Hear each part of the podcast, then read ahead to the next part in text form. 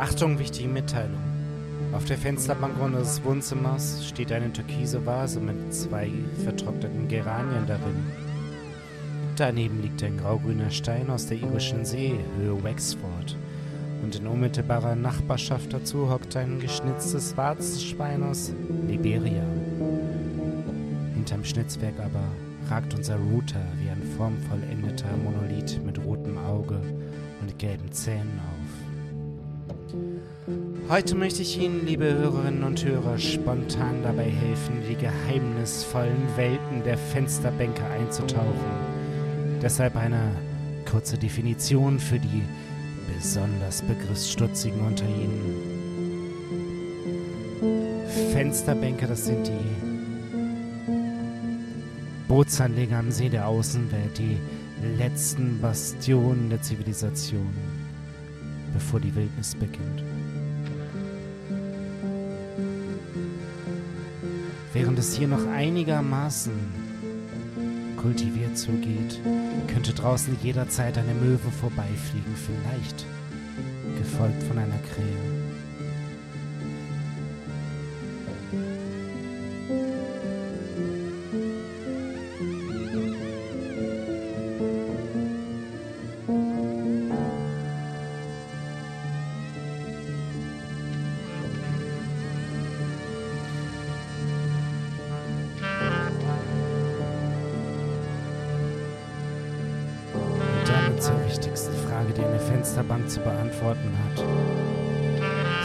Sich das Fenster noch öffnen lassen?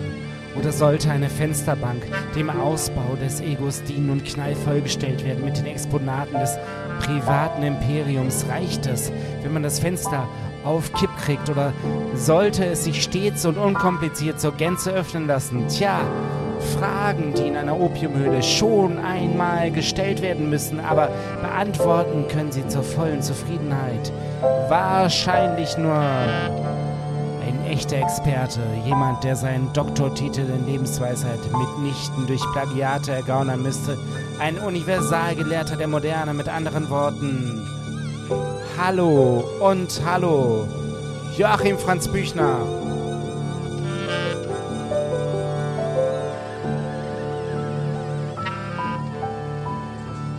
Hallo Finn. Hallo liebe Zuhörerinnen und Zuhörer.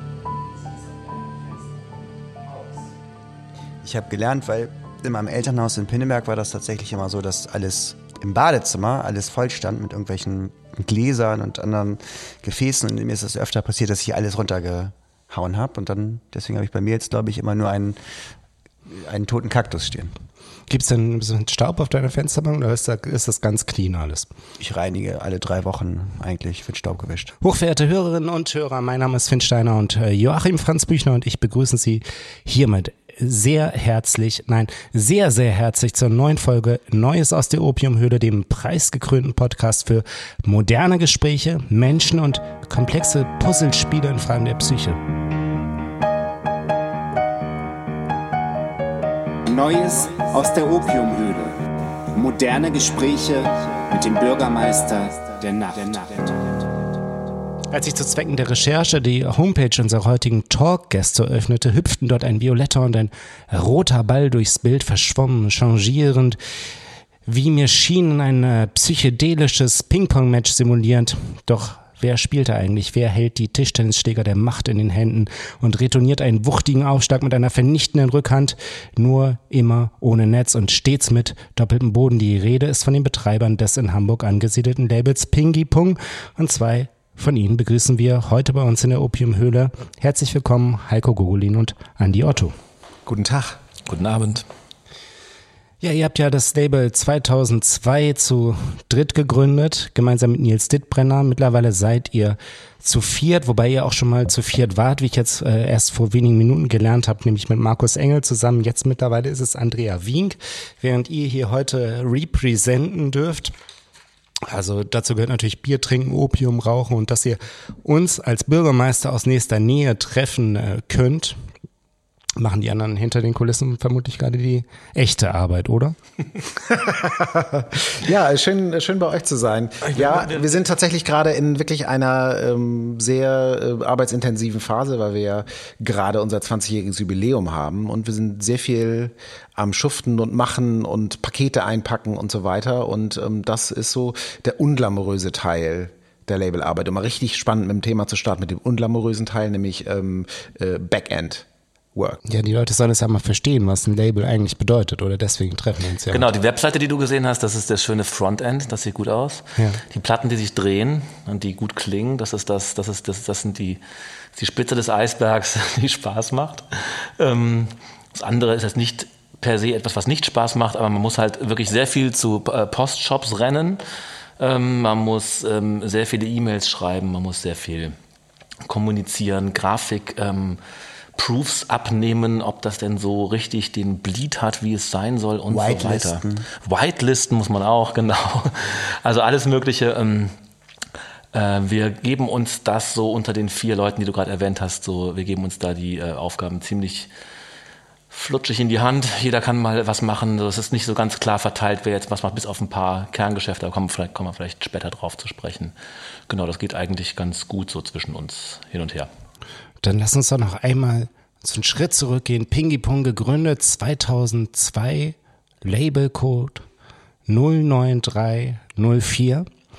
Doch was ist das eigentlich Pingy Pong? Diese Frage jetzt unseren Gästen zu stellen, wäre natürlich simpel, das könnte jeder. Deswegen werde ich in der rhetorischen Tradition meines Freundes Joachim Diderot Büchner die Frage stellen und selber beantworten. Was ist also Pingi-Pong? Pingi-Pong, das ist eine Grand Tour ohne die Manierismen typischer Conquistadores, wo üblicherweise die Machete angelegt wird, lassen sich die Entdecker hier von den Ranken überwuchern und verirren sich absichtlich in den pittoresken Tempeln archaischer Kulte Unterwegs auf halb verfallenen Dschungelpyramiden finden sich bei Ping-Pong musikalische Entsprechungen für die leeren Stellen, für die unerforschten Inseln unseres Bewusstseins. Die Musik des Labels trinkt sich für den handelsüblichen Hörer wie ein Martini, in dem auf einem Hauch Wermut blinde Flecken wie Oliven havarieren. Was sagst du, Heiko? Alles richtig, soweit? Das äh, stimmt zu 100 Prozent und ich bin sehr froh, dass du nicht die Frage gestellt hast, ähm, wie kamt ihr auf den Namen? Du Wie kamt ihr denn auf den Namen? ja, Joachim, gute Frage.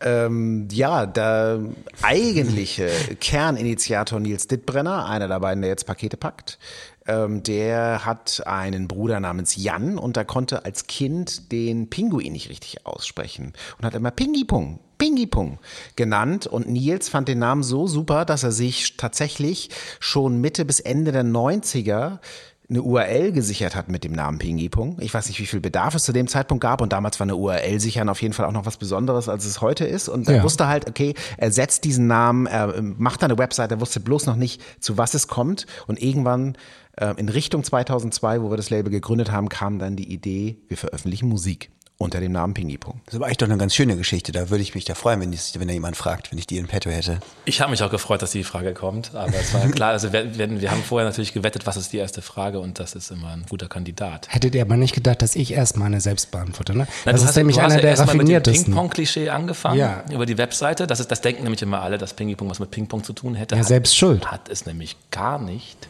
Es kommt aus der, aus der, aus der, aus der Fauna. Ja. Ich, der Name ist natürlich auch echt sehr speziell. Also ich habe so Phasen in diesen 20 Jahren gehabt. Da fand ich ihn richtig geil, zum Anfang zum Beispiel. Und aktuell finde ich ihn auch wieder super. Aber zwischendurch dachte ich auch schon so, ja, also sagen wir so, es äh, war auch nie ernst gemeint, weil zum Anfang waren wir ja sehr verspielt und ähm, Videospiel beeinflusst und ein bisschen verkifft und ähm, vertheoretisiert. Und das war so eine ganz, ganz, ganz, ganz äh, krude äh, eigene, eigene äh, Mischung, die wir ja äh, in Lüneburg äh, gegründet haben.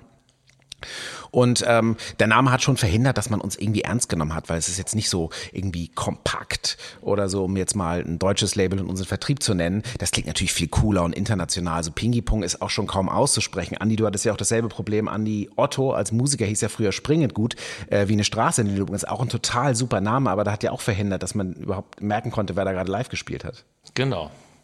Ja, nee, es ist, ähm, es, ich finde es schön, dass das ein Name ist, der eher wie so ein Sound klingt. Es ist so wie, es könnte eine, ein Sound sein, der in jedem Stück vorkommt oder auf jeder Platte irgendwo drauf ist. Man muss selber gucken, wo das ist. Es hat irgendwie so was Perkussives, bisschen melodiös. Und das ist letztlich ja, habt ihr euch aber auch zusammengefunden über den, sagen wir mal, legendären Studiengang Kulturwissenschaften in Lüneburg, wo ja auch zum Beispiel auch Jochen Diestemeier und Frank Spilker ein bisschen früher studiert haben, ne? Oder auch unser gemeinsamer Freund Jorge Wittersheim. Ja, ähm, in Lüneburg ist Lüneburg ist halt eine kleine Stadt und in Lüneburg kann man nicht einfach nur jeden Abend wie in Hamburg damit verbringen, andere Kultur zu konsumieren, sondern ähm, man ist auch einfach zuweilen etwas langweilig und dementsprechend muss man in Lüneburg viele Dinge selber machen.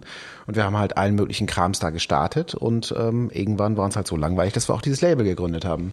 Und wie viele Indie-Labels oder so war ja auch der Auslöser, erstmal eigene Musik rauszubringen, ne? von einem eigenen Projekt auch. Genau, also das, da müsste jetzt eigentlich Nils Dittbrenner sprechen, mhm. der das gegründet hat, äh, der gerade in Frankfurt wohnt, deswegen nicht hier ist.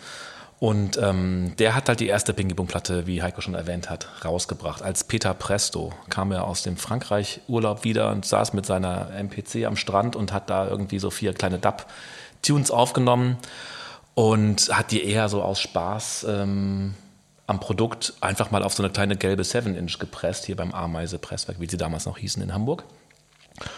Und ähm, die Single wurde dann so ein bisschen rundgereicht in den Kreisen, wo wir gerade so unterwegs waren, unter anderem beim Debug-Magazin in Berlin, wo ihr beide zur Zeit auch gearbeitet habt. Und die Musikredaktion da meinte, zeig das doch mal den Leuten in, Kom äh, in Köln bei Kompakt, bei dem Vertrieb.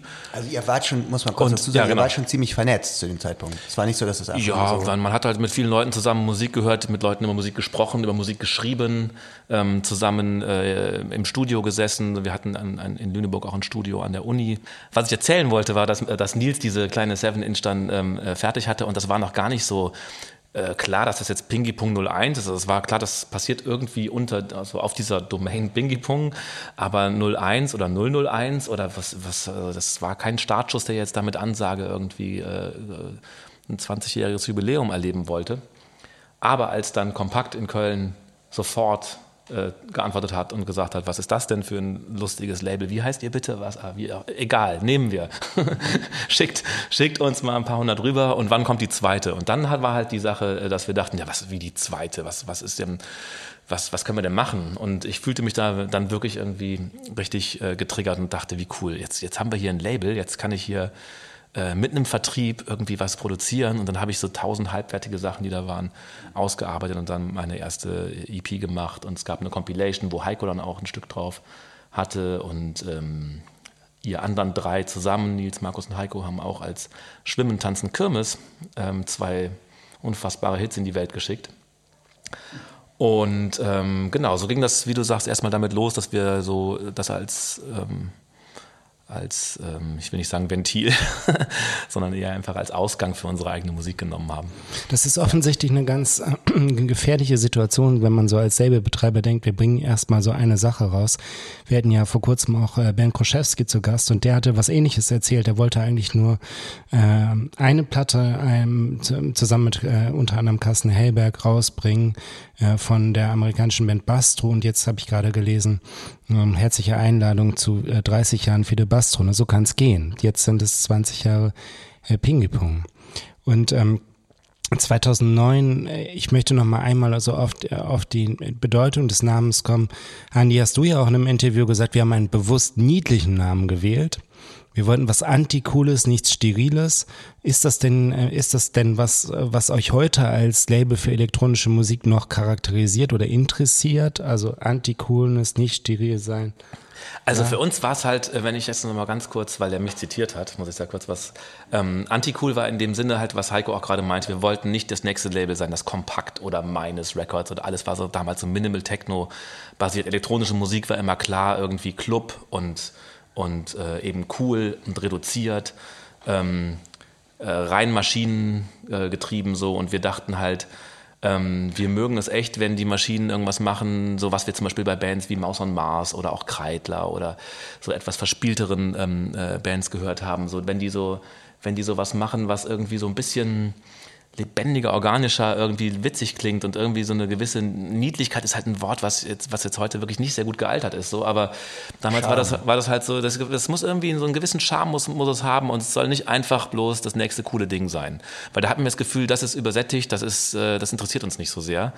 Ähm, unsere Ohren wurden irgendwie spitz, wenn man da irgendwie was gehört hat, was halt Pingy Pong gesagt hat. Und das äh, können wir nicht besser definieren, glaube ich, als als das über so, ein, über so ein abstraktes Wort zu haben. Wenn wir jetzt irgendwie das definiert hätten und gesagt hätten, das ist das Label für niedliche Musik oder sowas, dann wäre das, glaube ich, nicht sehr weit gekommen. So, ich fand das deswegen ganz gut, dass es eben so was Abstraktes, Unsteriles, äh, ja, das kann ich eigentlich noch so ganz gut unter, unterstreichen so heute. Es ist eigentlich äh, auch, finde ich ganz gut, wenn es so ein Fragezeichen produziert und die Leute nicht sofort das einordnen können, sondern erstmal auch äh, vielleicht erst beim zweiten Hören oder beim zweiten Lesen des Namens sagen, ach ja, das war ja, was war das nochmal? Und ähm, dass man das nicht sofort versteht. Das finde ich ist wirklich sowas äh, über die Jahre. Natürlich habe hab ich das auch jedenfalls so erlebt. Bürgermeister danach, da dachte ich auf jeden Fall ist das der Spitzenname. Und dann kommen auch so Momente, wo man denkt, nee, also damit hast du auch viel falsch gemacht. Und dann mag man das auch wieder. Ne? Das ist irgendwie. Aber geht es dir? Kannst du das unterstreichen, was Andi jetzt gesagt hat? Also, dass das noch Elemente sind, die, die interessant sind? Auf jeden Fall. Ich würde auch nicht sagen, dass wir bewusst irgendwann dagegen waren. Also wenn man bewusst jetzt anti-cool ist, dann ist man natürlich auch genauso im Negativen von dem Coolen definiert. Ähm, Wobei das vielleicht ein größeres Spektrum ist als das eine, was cool ist, weil es alles andere dann das, möglich äh, ist. Das stimmt auf jeden Fall. Aber es hat sich tatsächlich einfach sehr, sehr organisch ergeben. Also es war Lüneburg, wie gesagt, äh, Provinz, aber ganz toll zum Studieren und eine gute Zeit. Und in Lüneburg hatte ich halt, oder sagen wir mal so, in Hamburg habe ich mehr Bekannte und in Lüneburg hatte ich mehr Freunde. Und es hat sich einfach so ergeben und wir haben gelesen und gesprochen und selber musiziert und viel Musik gehört. Und das ist irgendwie so, das war, war irgendwie klar, was es ist, ohne dass wir es jetzt mit so einem Businessplan ähm, durchkonzeptioniert haben. Und es geht sicherlich vielen Labels so, aber ich merke halt, ähm, dass heute mit allen Vor- und Nachteilen, die es hat, mit allen Tools, die man mittlerweile hat, um Sachen selber auch sofort irgendwie weltweit an äh, Mann und die Frau zu bringen, dass das halt ähm, heute durchgecheckte in der Regel abläuft, wenn man ein Label startet. Und mhm. damals war es halt einfach noch, ja, also es war wirklich, ähm, obwohl wir sowas studiert hatten, eigentlich so Kulturwissenschaften, was auch einen Kulturmanagement-Anteil hat, war das wirklich total ähm, organisch so. Also Nils war total verwundert, äh, zum Beispiel als die Rechnung für die erste Platte kam, oder nee, für die zweite Platte kam und ich dachte, wie, da kommt noch Mehrwertsteuer drauf, auf den Betrag, der da genannt wurde. So, das sind Lernprozesse. so businessorientiert waren wir. Und ähm, äh, was mich interessieren würde, ist, ähm, erstmal so, wie ging es dann weiter? Wie, ihr seid dann ja irgendwann aus Lüneburg raus und dann gab es, hat sich dann eine Routine oder irgendeine Form von Routine eingestellt oder anders gefragt, hat sich irgendwas rauskristallisiert, wenn man merkt, so sind wir, so, so funktionieren unsere Releases oder sowas? Oder? Also wir haben irgendwann gemerkt, dass wir, als wir nicht mehr nur unsere eigene Musik rausgebracht haben, das waren die ersten vier, fünf Platten so, dann, als wir dann auch externe Künstler hatten, viel Compilations gemacht haben, dadurch den Kreis sehr erweitert haben, also Themen zentrierten Compilations, die sich um ein Instrument gedreht haben. Das haben wir am Anfang gemacht. Auf jeden Fall haben wir irgendwann gemerkt, dass wir an so einem Punkt sind, wo wir ganz viele Platten rausbringen von Leuten, von denen wir eigentlich total Fan sind. So, dass wir so ein paar Helden hatten aus der, aus der frühen Zeit der Elektroniker. Also was war das vor 20 Jahren? Da haben wir da haben wir ähm, Leute wie Schlammpeiziger aus Köln, der wirklich Jo Zimmermann, jo Zimmermann der ganz äh, äh stilbildende, ähm, eigenwillige schräge, ganz sehr charmante, um bei deinem Wort zu bleiben, äh, Musik gemacht hat, die uns total begeistert hat, von dem wir alle Platten hatten. Und äh, wir haben ähm, irgendwann gemerkt, dass wir zum Beispiel von ihm jetzt gerade eine Platte rausgebracht haben und das gar nicht so, das, also das, das war eher eine Retrospektive, merkte so, oh cool, haben wir eine Platte von Schlammpeiziger rausgebracht oder von Hey Johansen oder Maus und Mars, haben jetzt auch was auf dem Sampler gemacht. FS Blum. FS Blum. Genau. Ja, genau. Oder überhaupt, dass es... Ähm, dass man sich eigentlich nie Gedanken machen muss, hm, was machen wir eigentlich nächstes Jahr? So, wenn man jetzt, wenn wir, wenn wir vor 20 Jahren gewusst hätten, wir sitzen jetzt äh, heute hier und, und äh, schauen auf 75 Releases zurück, die fast alle auf Vinyl gepresst wurden, da hätten wir wahrscheinlich tierisch Angst bekommen und dann irgendwie gedacht, so, oh Gott, was machen wir dann bitte 2011? Was sollen wir denn dann rausbringen? Und das ist, dass wir irgendwie nie diesen Punkt hatten, irgendwie wirklich in die Zukunft zu planen. Wir waren nie in der Verlegenheit, einen Businessplan zu schreiben oder das irgendwie zu definieren, was jetzt irgendwie in der Zukunft sein soll, sondern dass wir irgendwie immer in der Gegenwart dachten, so, ah, jetzt ist ja gerade richtig geil. Das ist ja mal super. Jetzt haben wir den rausgebracht. Jetzt haben wir die Künstlerin irgendwie im, im Rooster drin. Das ist doch super. Und ähm, das hat sich so irgendwie immer von der Devise, eine Platte muss die nächste finanzieren, ähm, äh, so weitergetragen, bis wir jetzt halt irgendwie ähm, einfach ja, viel mehr Demos kriegen, als wir rausbringen können, leider. Und ähm, also ja. Geheimnis des Erfolgs und gleichzeitig auch eine große Schwierigkeit für uns manchmal ist, dass wir von Pingy Pong nicht leben müssen.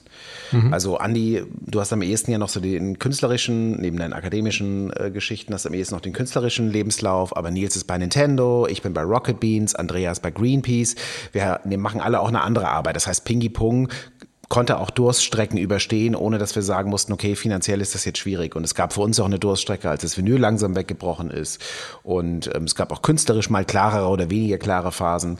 Und ähm, das war insofern immer total wichtig, weil ich glaube, wenn wir davon irgendwie äh, ja in irgendeinem Abhängigkeitsverhältnis gewesen wären, würden wir es heute nicht mehr machen. Die Kehrseite ist aber auch schon so, dass es manchmal natürlich auch echt aufwendig ist, wenn wir davon nicht leben und ähm, Jobs haben, wie wirklich mittlerweile äh, an die Spitze andauernd und überall und äh, Greenpeace, Rocket Beans, Nintendo sind halt auch ähm, mehr oder weniger große Firmen, dass das halt ähm, manchmal auch echt anstrengend ist, weil das auch vor allen Dingen so bei Nils, Andrea und mir sich sehr auch dem Tagesjob ähnelt. Und da macht man, mache ich tagtäglich irgendwie am Laptop die Geschichten und abends klappe ich den Laptop wieder auf und mache Pingy-Pong und das ist eigentlich von den Sachen, E-Mails schreiben, organisieren, Sachen abnehmen, genau dasselbe so. Also es ist Segen und Fluch zugleich, aber letztendlich wären wir nicht hier, glaube ich, zumindest nicht in dieser nahezu gleichen Urkonstellation, wenn wir irgendwie damit Geld verdienen müssten. Du sagtest 75 Releases sind es jetzt.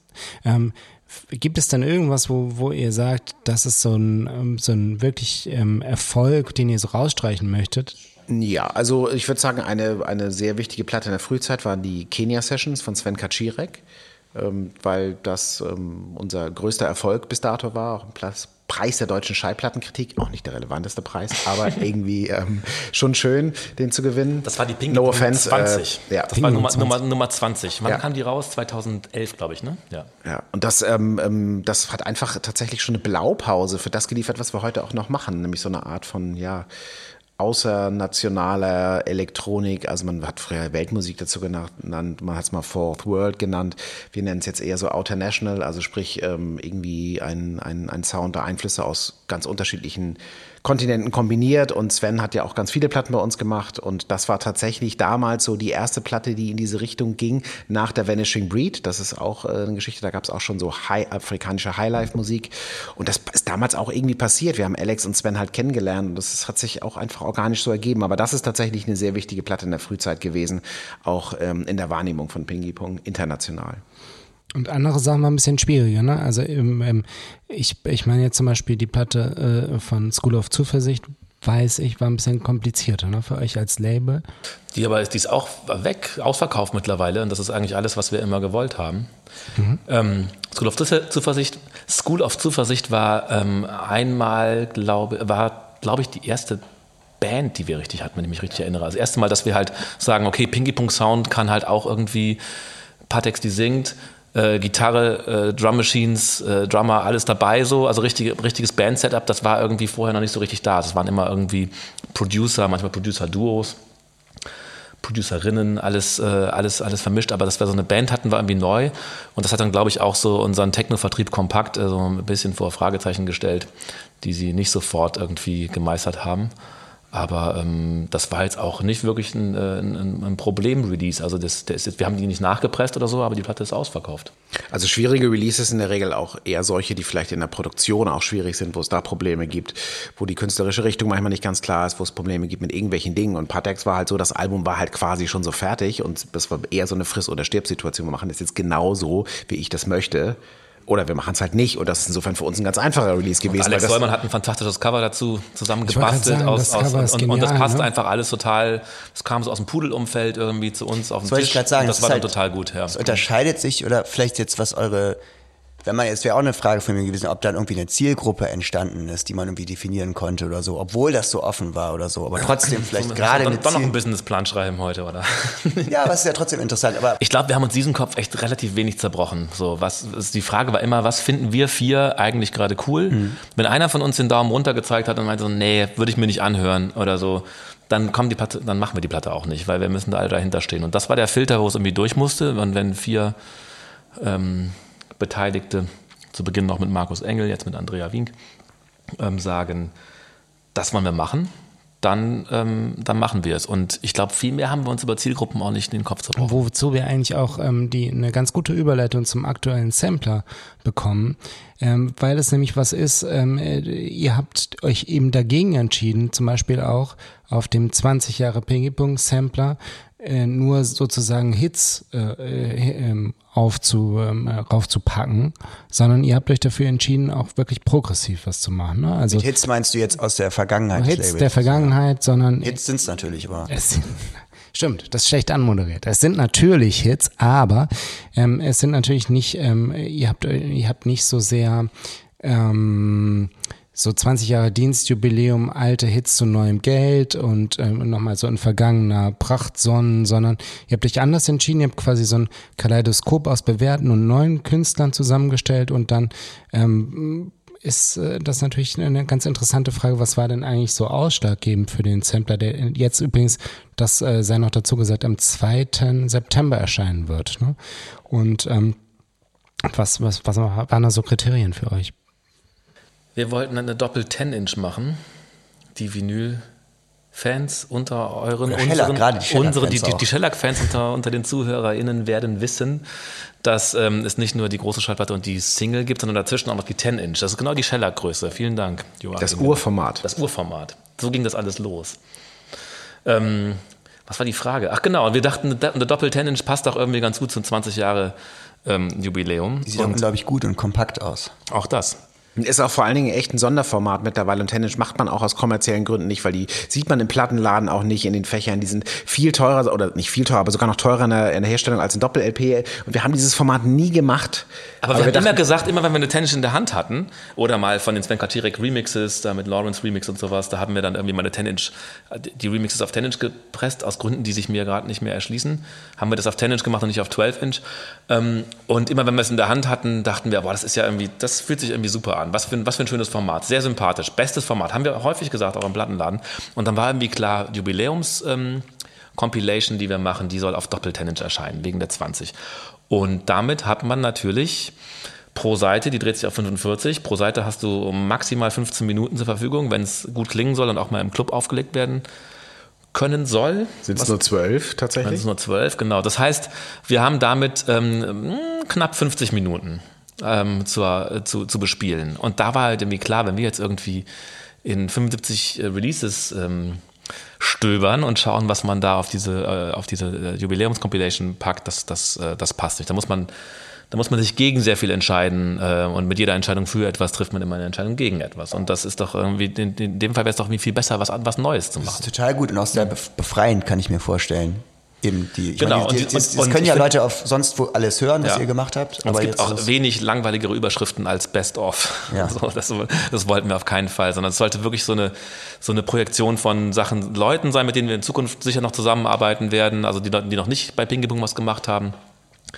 Ähm, das sind hier Museum of No Art aus, aus Hamburg äh, zu nennen, die wir ganz toll finden oder Toulouse Tracks, äh, der auch Kreitler, die ich schon erwähnt habe, äh, der eines, einer der Bandmitglieder von Kreitler ist, von denen wir seit Stunde eins irgendwie Fan sind und äh, jetzt hat Detlef, also Toulouse Tracks, einen Remix gemacht von ähm, Umiko Ando, einer japanischen Künstlerin, die wir als Reissue rausgebracht haben vor vier Jahren und ähm, das sind so ganz schöne ähm, äh, Dinge, die jetzt im Rahmen dieses Jubiläums halt end endlich mal passiert sind, so würde ich sagen. Ähm, und dazu haben wir halt auch die Künstler, die aktuell bei uns ähm, gerade veröffentlichen, wie Anadol oder Y Bülbül, M. Rux, ähm, die haben wir halt äh, gebeten, was Neues zu machen. Also, dass wir nicht einfach was wieder veröffentlichen, was schon da ist. So genau. Aus Hamburg Richard noch. Und, und Klassiker wie Andi genau. Otto und Sven Kaczirek sind natürlich auch dabei. Genau, wir haben, also das, das, da hat auch so ein bisschen sich, da, das, da gab es eine Qualitätskontrolle so, also es gab jetzt schon auch so. Äh, ist das, was hat Heiko gesagt? Schon, ja genau. Also Heiko hört sich das alles an und sagt dann so Top oder Flop ja. und dann und dann stand das Line-Up. Also ich meine auch unser ähm, ähm, äh, auch unser Talkgast Richard von der Schulenburg ist, wie du jetzt eben schon gesagt hast, mit einem äh, Track vertreten. Wüstensphären nennt er sich und das ist einer meiner Liebsten auf eurer Jubiläumsplatte. Richard entwirft da im Grunde genommen wirklich so ein leichtfüßiges Gemälde Sand und Orient, das ich auch im Soundtrack von Lawrence of Arabia sehr gut gemacht hätte, wie ich finde. Andi, du äh, bist jetzt ja nicht nur Labelbetreiber, sondern auch als Musiker vertreten und ähm, äh, mit äh, zusammen mit deiner Kollaborationspartnerin aus Indien, äh, Pallavi, ähm, begeht ihr gemeinsam die Charukeshi Road. Ausgesprochen. Südosten Indiens. Ne? Genau. Und ähm, während äh, Stampeitziger beispielsweise die Spargelfelder besucht.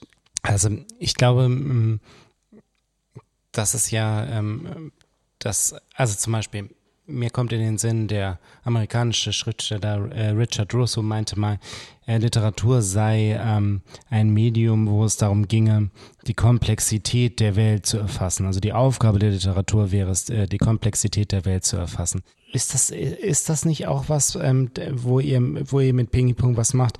Also das sind doch viele Facetten der Welt, viele, ähm, um auch nochmal vielleicht so ein bisschen ähm, auf dieses Interview, was du 2009 gegeben hast, Andi, zurückzukommen.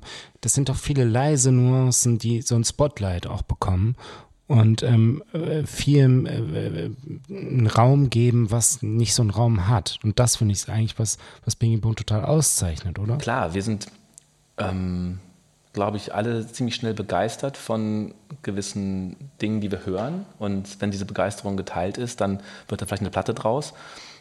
Und diese Begeisterung muss nicht erst in einem Genre oder in einer ähm, in einem in einem Stil oder in einer in einer Gruppe von äh, Menschen stattfinden, die wir schon kennen, sondern das ist, glaube ich, was, wo wir wo wir erstmal zu nichts Nein sagen würden so und damit ist jetzt aber natürlich nicht die ganze Welt erfasst oder vermessen oder irgendwie, sondern das ist das ist einfach immer ein sehr selektives Ding, was wir gerade gut finden. Und ähm, aber ihr seid so ein bisschen Forscher dann in dem Sinne, oder? Kann man das sagen? Also ich bin auf jeden Fall, was meine eigene Musik angeht, bin ich sehr interessiert daran zu reisen und wirklich die, die Reise zu machen und eben nicht nur irgendwie mit äh, Sample-Bänken äh, zu arbeiten, sondern wirklich die Reise zu machen, Leute zu treffen, mit denen zu arbeiten und da auch eine ganz andere Art von äh, musikalischem Hintergrundwissen mitzukriegen, als das, was man ähm, äh, hier hat, äh, wenn man eine Musikschule besucht hat in jungen Schülerjahren, sondern dass man, ähm, dass ich zum Beispiel von Pahlavi äh, erfahren habe, was ein Raga ist und dass das nicht einfach eine andere Tonleiter ist, sondern dass da ganz viel Regeln und Konventionen drin sind, die auch ein indisches Publikum, ein südindisches Publikum jetzt in Bangalore, wo wir immer waren, ähm, auch versteht. Und die halt wissen, dass es erstmal die erste Viertelstunde, wenn jemand improvisiert, nur um drei Töne oder vier Töne geht. Und wenn dann die fünfte Stufe auch dazu kommt, dann, ähm, dann löst sich da was und dann äh, schlafen vielleicht auch schon die ersten ein und nach drei Stunden ist dann dieses Konzert irgendwie zu einem, zu einem Schlusspunkt gekommen, wo man als, ähm, als unbedarfter Zuhörer vielleicht völlig überfordert wäre und denkt so, ich hätte mir gar nicht so viel Essen und Trinken eingepackt, dass ich jetzt hier drei Stunden zuhöre. Und das war da halt einfach völlig normal. Also du kriegst dadurch auch, wenn du was über Raga zum Beispiel lernst oder so, das zu verstehen lernst, auch Erkenntnisse, die deiner eigenen Musik dann vielleicht helfen und das erweitern können. Absolut. Dieses Charukeshi-Raga, was jetzt auch der Grund, die Grundlage von dem Song auf der Compilation ist, das findet sich ähm, in mindestens ähm, fünf anderen Stücken, die ich komponiert habe, auch Filmmusiken oder so, wo ich dachte, das ist ein Raga, was mich sehr begeistert, da kann ich mitarbeiten. Aber es ist eigentlich jetzt ein bisschen am Thema vorbei. Heiko schaut schon mit den Füßen, dass wir wieder, wieder das Label sprechen. genau. Das ist so ein neuer, ähm, also ein neuer Manierismus, den ich mir persönlich äh, im Podcast angeeignet habe. Ja, und zwar, ich glaube, seit äh, Josh Cameron zu fragen, gibt es denn sowas wie so eine geheime Formel? Und gibt es sowas wie eine Ping-Pong-Formel? Ich würde einfach Nein sagen.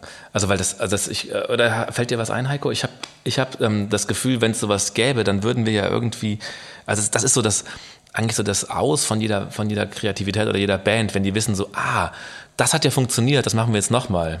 Ja, es, es, gibt ja einfach auch, auch Labels, genauso wie es DJs gibt, die in die Breite gehen und es gibt halt Labels und DJs, die in die Tiefe gehen. Und Pingy Pong ist halt ein Label, was immer in die Breite gegangen ist. Und eben nicht, wie ich es äh, vorhin schon meinte, nach der Pianoplatte noch drei weitere Pianoplatten veröffentlicht hat, sondern wir haben halt auf jeden Fall uns mit ganz verschiedenen Dingen beschäftigt. Mhm. Und das ist manchmal in der Rezeption und der Wahrnehmung, also bekannter wird es, wenn man halt der Digger ist, der halt die äh, Brasil-Boogie-Platten aus den 80ern sammelt oder, und, sowas ähm, Sleepy, oder nur rausbringt. Ja auch irgendwie genau, das, ist, das ist halt so ein Punkt. Und das ist, aber wie gesagt, dadurch, dass wir es halt nicht überlegt haben, wir haben nicht äh, überlegt, wie werden, wie kriegen wir den größten Fame als DJ oder als äh, Label, sondern wir, das ist halt organisch geflossen. Wir sind eher breite Stative. Und ich würde sagen, wenn es ein Geheimnis gibt unter uns, sodass wir nach 20 Jahren noch ähm, den Kram machen, ist es einfach unsere Begeisterung. Und das klingt jetzt so total profan, aber wir haben immer noch Bock auf neue Musik. Also ich bin immer noch heiß, ich habe immer noch Lust auf neue Stile und, und höre mittlerweile so viele komplett unterschiedliche Sachen und wir sind, wir, wir sind immer noch total begeisterungsfähig. Und das ist, denke ich mir, eine totale Grundlage, weil wenn, wenn wir gerade sowas nebenbei auch noch machen und finanziell nicht abhängig sind, was auch für eine Begeisterung schon mal sehr gut ist, tatsächlich, ähm, ja, ihr wisst, was ich sagen will. Ja, man kann ganz schnell in so eine Falle geraten, dass man das irgendwie so als Routine dann wirklich macht und denkt, das muss ich jetzt, das ist jetzt der nächste Schritt, das muss man machen. Eigentlich hat man gar keinen Bock mehr drauf und, und Ja. denkt, fragt sich irgendwann, was mache ich da eigentlich und warum? Weil so viel Geld wirft es dann auch nicht ab, dass man das Nee, ich glaube, wenn wir alle vier den Punkt gehabt hätten, wo wir gesagt hätten, jetzt haben wir keinen Bock mehr drauf oder es ist anstrengend, es ist nur Arbeit, dann äh, würden wir jetzt nicht hier sitzen. Das, ähm, das hat sich wirklich gut so getragen. Ich glaube auch wirklich, weil wir es zu viert gemacht haben. Das muss man auch, auch, auch wirklich dazu sagen. Wenn ich das alleine gemacht hätte oder du alleine, Heiko oder Andrea oder Nils das jetzt alleine machen würden, mit also den ganzen, der ganzen Aufgabenteilung von äh, Buchhaltung bis Platten verschicken bis ähm, äh, Vertriebskommunikation und so weiter, dann gibt es, glaube ich, irgendwann den Punkt, wo man sagt, so, ah, ich schaff's nicht mehr, ich werf hin. Oder, ja. Und, und so können wir ganz gut irgendwie, das, das, das war auch das, was ich am Anfang irgendwie mit, mit Flutschig meinte, das, das, das, ist, das ist irgendwie so, dass, es, dass man nie das Gefühl hat, jetzt muss da irgendwie was, ähm, was äh, äh, definiert werden. Oder jemand nimmt sich Urlaub oder sowas. Nee, Quatsch, das geht, das geht irgendwie alles ziemlich ähm, von alleine und, äh, so, das, und wir können uns aufeinander verlassen und dadurch bleibt das Schiff irgendwie über Wasser. Ich, ich lasse es, ich lasse es wieder ein bisschen menscheln, tatsächlich. Ähm, ich ich finde es, ähm, also mal auch von den, also manchmal nerven wir uns auch an. Tatsächlich. Ich merke halt auch, ähm, Jetzt Mensch doch mal positiv, Heiko. ja, nee, ich wollte, ich wollte auch mal sagen, wir müssen auch mal von den, äh, ja, von ein bisschen, bisschen Zündstoff hier reinbringen. Pingi-Pong, die harten Jahre. Ja, nee, es ist einfach so, zum Beispiel merkt man, und das ist, glaube ich, vor 15, 20 Jahren nicht so gewesen, dass wir einfach unterschiedlich arbeiten und unterschiedliche Kommunikationsformen haben. Zum Beispiel bist du, Andi, jemand, du arbeitest als Künstler oder als Wissenschaftler oft sehr alleine und du, du, du, du gehst halt sehr leicht äh, ähm, schnell voran, weil du es gewohnt bist, nicht so viel ähm, mit anderen Leuten abzusprechen. Wenn ich zum Beispiel jemand bin, der in meiner Funktion bei Rocket Beans als einer der beiden Geschäftsführer sehr viel moderiert und auch sehr viel Fragen stellt. Und das ist zum Beispiel ein Thema, was wir manchmal haben. Du denkst einfach, Heiko, mach doch einfach und stell nicht in dieser E-Mail diese Frage, sondern sag doch einfach an. Wenn ich manchmal denke, Anni, was machst du denn jetzt schon wieder? Da haben wir doch gar nicht drüber diskutiert. Und es gibt da kein besser oder schlechter. Das sind halt so verschiedene Herangehensweisen. Und wenn man dann zu viert ist und dann manchmal auch noch so ein bisschen Stress ist, dann clasht das manchmal auch. Also wir liegen uns auch gerne mal in den Haaren. Kann ich verstehen, das kennt wahrscheinlich jeder, der auch eine Band macht oder ein Label macht mit anderen Außer zusammen. Joachim und mir. Bei uns ist es nie. Ja. ähm, ich hätte noch einen äh, künstlerischen Aspekt oder auch zum Thema vielleicht Begegnung, musikalische Begegnungen, Begegnung auf der Tanzfläche, eine mehrteilige Frage. Angesichts, ich lese die mal ab, ich die vorhin schon formuliert. Beide lehnen sich An- gerade zurück. Das Angesichts der vielen Remixe, die er rausbringt, ist das individuelle Interpretieren von Tracks und das Erwecken vieler Potenziale und Möglichkeiten, die ein Track vielleicht hat oder ungeahnter Möglichkeiten, ist euch das äh, wichtig und welche Rolle spielt dabei die Tanzfläche als Ort für eure Musik? Ich fange mal an. Also Remixes sind etwas, was künstlerisch kreativ gerade nicht am spannendsten ist. Es ist immer wahnsinnig spannend, Kontexte zu verschieben, nämlich in die Tanzfläche. Und es ist für denjenigen Künstler auch spannend, wenn andere Sachen interpretiert werden. Aber ähm, im Gegensatz zur Anfangszeit von Pingy Pong, wo es durch digitale Programme halt Möglichkeiten gab, Songs und Tracks ganz anders zu interpretieren, sind Remixe mittlerweile einfach so, dass es irgendwie so gang und gäbe. Äh, es zahlt auch niemand mehr für Remixe. Früher gab es ja so Remix-Alben, die aufwendig verkauft wurden. Mittlerweile sind Remixe etwa so, die kriegst du so nach Motto auf Soundcloud als Free Download hinterhergeschoben. So, insofern sind Remixe leider, ob, weil sie immer noch irgendwie auch Spaß machen, ähm, kein Schwerpunkt unserer Arbeit. Wir sind halt auch ähm, Vinyl basiert. Also wir haben auch Digital-Only-Veröffentlichungen, die es mal gegeben hat. Keine Ahnung, Remixe für Andreas Dorau, die wir zum 50. Geburtstag rausgebracht haben von ähm, Andreas zum Beispiel. Das sind so Digital-Only-Sachen, aber ganz viele Sachen sind Vinyl basiert und viele DJs legen halt einfach digital auf. Das heißt, so Remix-Platten gehen tatsächlich ähm, nicht sonderlich. Aber manchmal ist es total spannend gewesen und ähm, Andi hat Umeko Ando erwähnt, die japanische ähm, Ainu-Musikerin, die ähm, wirklich sehr traditionelle ähm, Musik macht und die halt in andere Kontexte einzuführen, das ist tatsächlich außerordentlich gut gelungen. Das behaupte ich kann auch sagen, wenn was nicht gut gelungen ist, insofern sage ich auch mal, dass es gut gelungen ist. Und das sind tatsächlich auch, ist eine Sammlung geworden von nicht trivialen Remixen, weil Remixe sind ganz oft auch sehr beliebig im Umgang mit dem Ausgangsmaterial. Und da haben wir es wirklich geschafft, Andi. Ich finde auch dein bester Remix, weißt du, äh, den Andi Otto Remix zum Beispiel von Omeko Ando. Da haben wir es wirklich geschafft, äh, Kontexte zu verändern und äh, andere Leute neugierig zu machen auf diese doch sehr sperrige, sage ich mal, Originalmusik. Mhm. Und äh, dann vielleicht der andere Teilaspekt noch die, die Tanzfläche. Man könnte natürlich sagen, okay, Remixes sind oft vielleicht auch da, um, um Stücke auf die Tanzfläche zu bringen oder so, aber wie wichtig ist euch das oder wie schön findet ihr das, wenn es ein Stück von euch auf die Tanzfläche schafft? Ja, auch da ist die Frage, was, also als wir angefangen haben, war Tanzfläche ziemlich klar definiert, nämlich als genau das, was irgendwie cool und gerastert und äh, technoid war. Mittlerweile, ähm, also auch zum Beispiel, ich habe mich gerade letzte Woche mit dem DJ M. Rux unterhalten der auch bei uns ein Album veröffentlicht hat. Und der meinte, dass er zum Beispiel überhaupt nicht mehr, auch wenn er digital auflegt, weil es jetzt international zum Beispiel einfacher ist, äh, wenn man reist, einfach einen USB-Stick mitzubringen als einen Plattenkoffer. Wir haben gerade zusammen in Venedig gespielt vor, vor ein paar Wochen. Und da meinte er, es ist mit Knopfdruck möglich, hier alles irgendwie zu quantisieren und zu synchronisieren und eben diesen Beat am Laufen zu halten für die Zeit, wo man auflegt. Er macht das gar nicht. Er macht das. Alle machen das, weil es mittlerweile so easy ist, Beat zu matchen. Das war früher ein Skill, den man hatte, irgendwie zwei Platten ineinander zu mischen. Und mit den CDJs und so weiter ist das halt total, äh, wird das alles für, für einen übernommen. Und er meint, das macht er zum Beispiel gar nicht, weil er das gar nicht findet, dass eine, dass eine, ähm, dass eine Party, eine Tanzparty oder das, was ein Dancefloor ist. Und er hatte da in Venedig auf jeden Fall einen sehr großen Dancefloor vor sich. Das war also, ähm, die Leute haben getanzt, aber jeder, jedes Stück hat ein anderes Tempo. Und das fand ich so dermaßen erfrischend, ja. wo ich dachte, wie cool, dass wir ausgerechnet diesen DJ, diesen sehr guten DJ, auch mit seinem Album auf Pinky Pong rausgebracht haben, weil eigentlich sehen wir das genau so auch, dass ein, ein Tanzfloor eben nicht was ist, was irgendwie durch 124 BPM wird und ja alles eingeebnet, alles Gute vielleicht auch an der Musik oder vieles so individuelle wird dann ja total Genau. Also das hat das, ich, wenn man, wenn man in den 90ern in den Tresor gegangen ist, dann wollte man keine Experimente hören. Das war, oder das waren, das waren Experimente, dass, dass das natürlich so, so ähm, äh, ähm, absolut ähm, ähm, repetitiv, also maximal repetitiv und durch diese Stoik auch irgendwie, irgendwie extrem sexy war. Das, da haben wir auch, glaube ich, alle eine totale Faszination für und wir kommen auch ein bisschen von dieser, von dieser, äh, von dieser Kultur natürlich her, dass äh, Techno irgendwie äh, Tanzmusik ist. Aber es heißt nicht, dass wenn man jetzt, ähm, dass wenn ein, ein Stück von uns oder ein Remix es auf die Tanzfläche schaffen soll, dass das dann irgendwie alle Techno-Knöpfe drücken muss. Ähm, so habe ich deine Frage so ein bisschen verstanden, so was das bedeutet, wenn es das auf die Tanzfläche schafft, als ob das schon ein Ort wäre, den man, den man dann so erreicht. Aber es freut glaube, euch trotzdem, wenn, ich, wenn ein. Ja, also, natürlich, ne, natürlich. Also ich, ich also lege ja selber auch ganz oft ja. auf und äh, wenn niemand tanzt, ist irgendwie schade. Aber ich finde es halt super, wenn Leute zu Sachen tanzen, ähm, äh, zu denen man äh, nicht unbedingt ähm, alltägliches Tanzbein schwingt wenn da mal ein Stück in fünf Viertel oder sowas ist, wo man merkt, so, hm, jetzt tanze ich irgendwie anders oder sowas. Das finde ich irgendwie echt richtig, richtig, richtig gut. Ja. Apropos anders, jetzt nochmal was ganz anderes.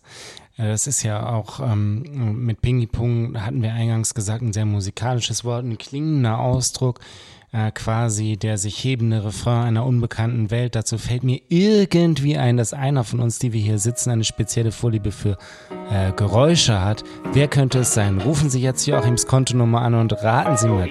Geräusch. Das Geräusch des Monats.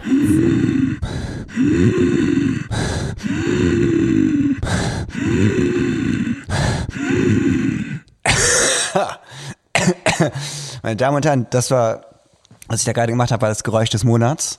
Ähm, ich mache es mal ganz kurz heute. Ich lade die Gäste ein, dieses Geräusch auch zu, ähm, auch zu, zu reproduzieren. Ziemlich gut. Wow. Das Finn? Ja. den Podcast ver äh, verfolgt, weiß, dass es meine Lieblingskategorie ist. Ey, das noch einmal für mich, einmal zum Vormachen, das war natürlich indiskutabel gerade auch.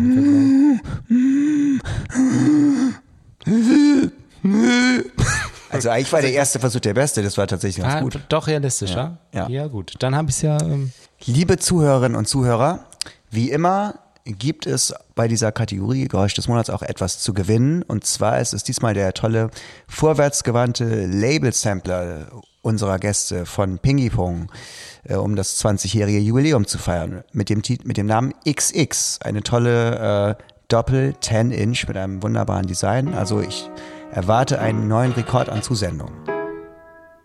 Kategorie Geräusch. Das Geräusch des Monats. Die kommt übrigens raus am 2. September. Das ist ein Freitag.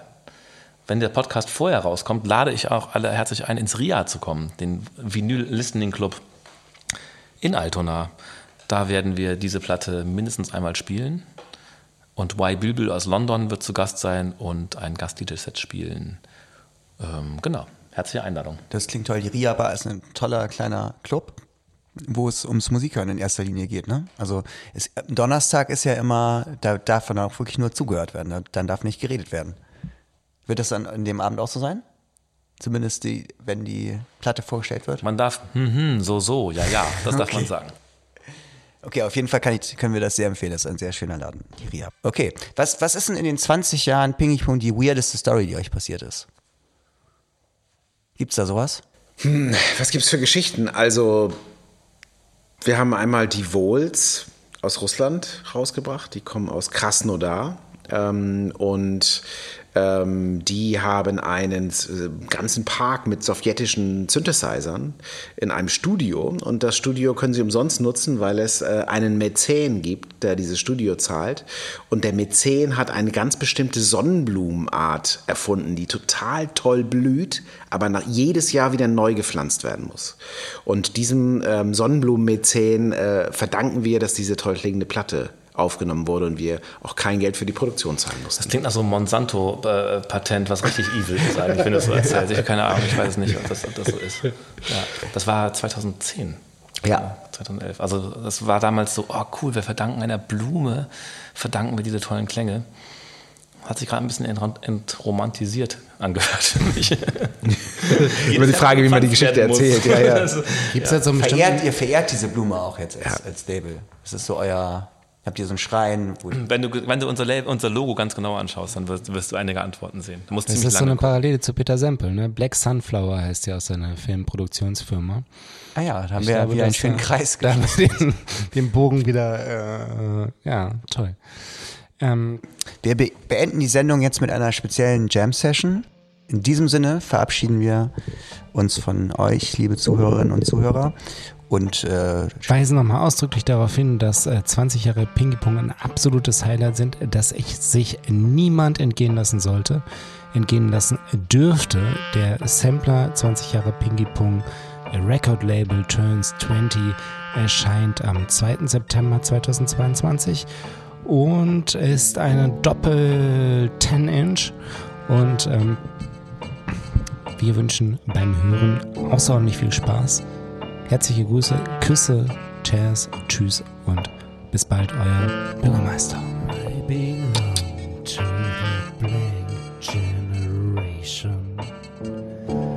I can take it or leave it each time. I belong to the blank generation. I can take it or